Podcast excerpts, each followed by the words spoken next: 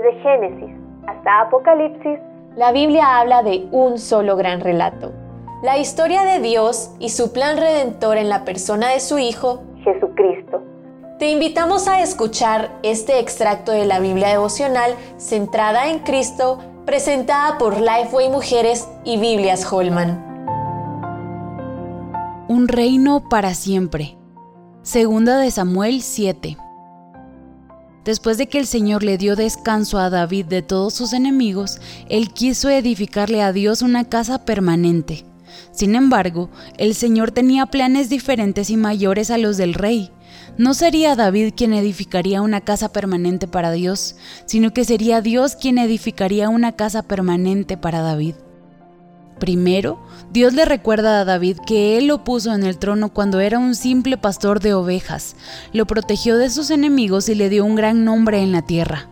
Luego, Dios le promete un lugar para Israel donde podría descansar de las humillaciones de sus enemigos y vivir sin sobresaltos.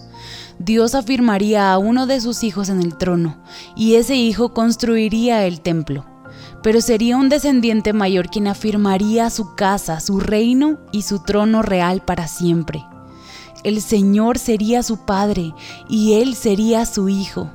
Así pues, con el establecimiento del reino y el trono de David, se estableció también el pacto, y aunque la palabra como tal no aparece en el pasaje, la idea ciertamente está presente.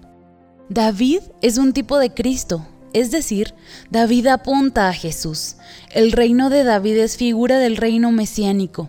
A pesar de que Salomón sucedió a su padre en el trono y llegó a construir el templo, Cristo es el verdadero templo, no hecho de manos, y es el descendiente del linaje de David cuyo reino es sempiterno. Las promesas hechas a David y profetizadas en Isaías 9, 6 al 7 las ratificó el ángel Gabriel en Lucas 1, 31 al 33 y encuentran su cumplimiento en la persona de Jesús. Apocalipsis 22, 16 afirma que Jesús es la raíz y descendencia de David. Él es el Hijo de Dios, el Rey de Reyes y Señor de Señores, el buen pastor que su vida da por sus ovejas y el Cordero que con su sangre nos ha redimido. Él es nuestro reposo, quien nos guarda del maligno y nos promete una casa eterna en el cielo.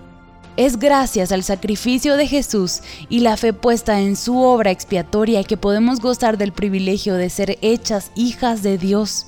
Recuerda que eres su especial tesoro y oveja de su prado. Acércate delante de su presencia en oración y escucha su voz a través de su palabra. Ahí hallarás gracia y dirección cada vez que la necesites.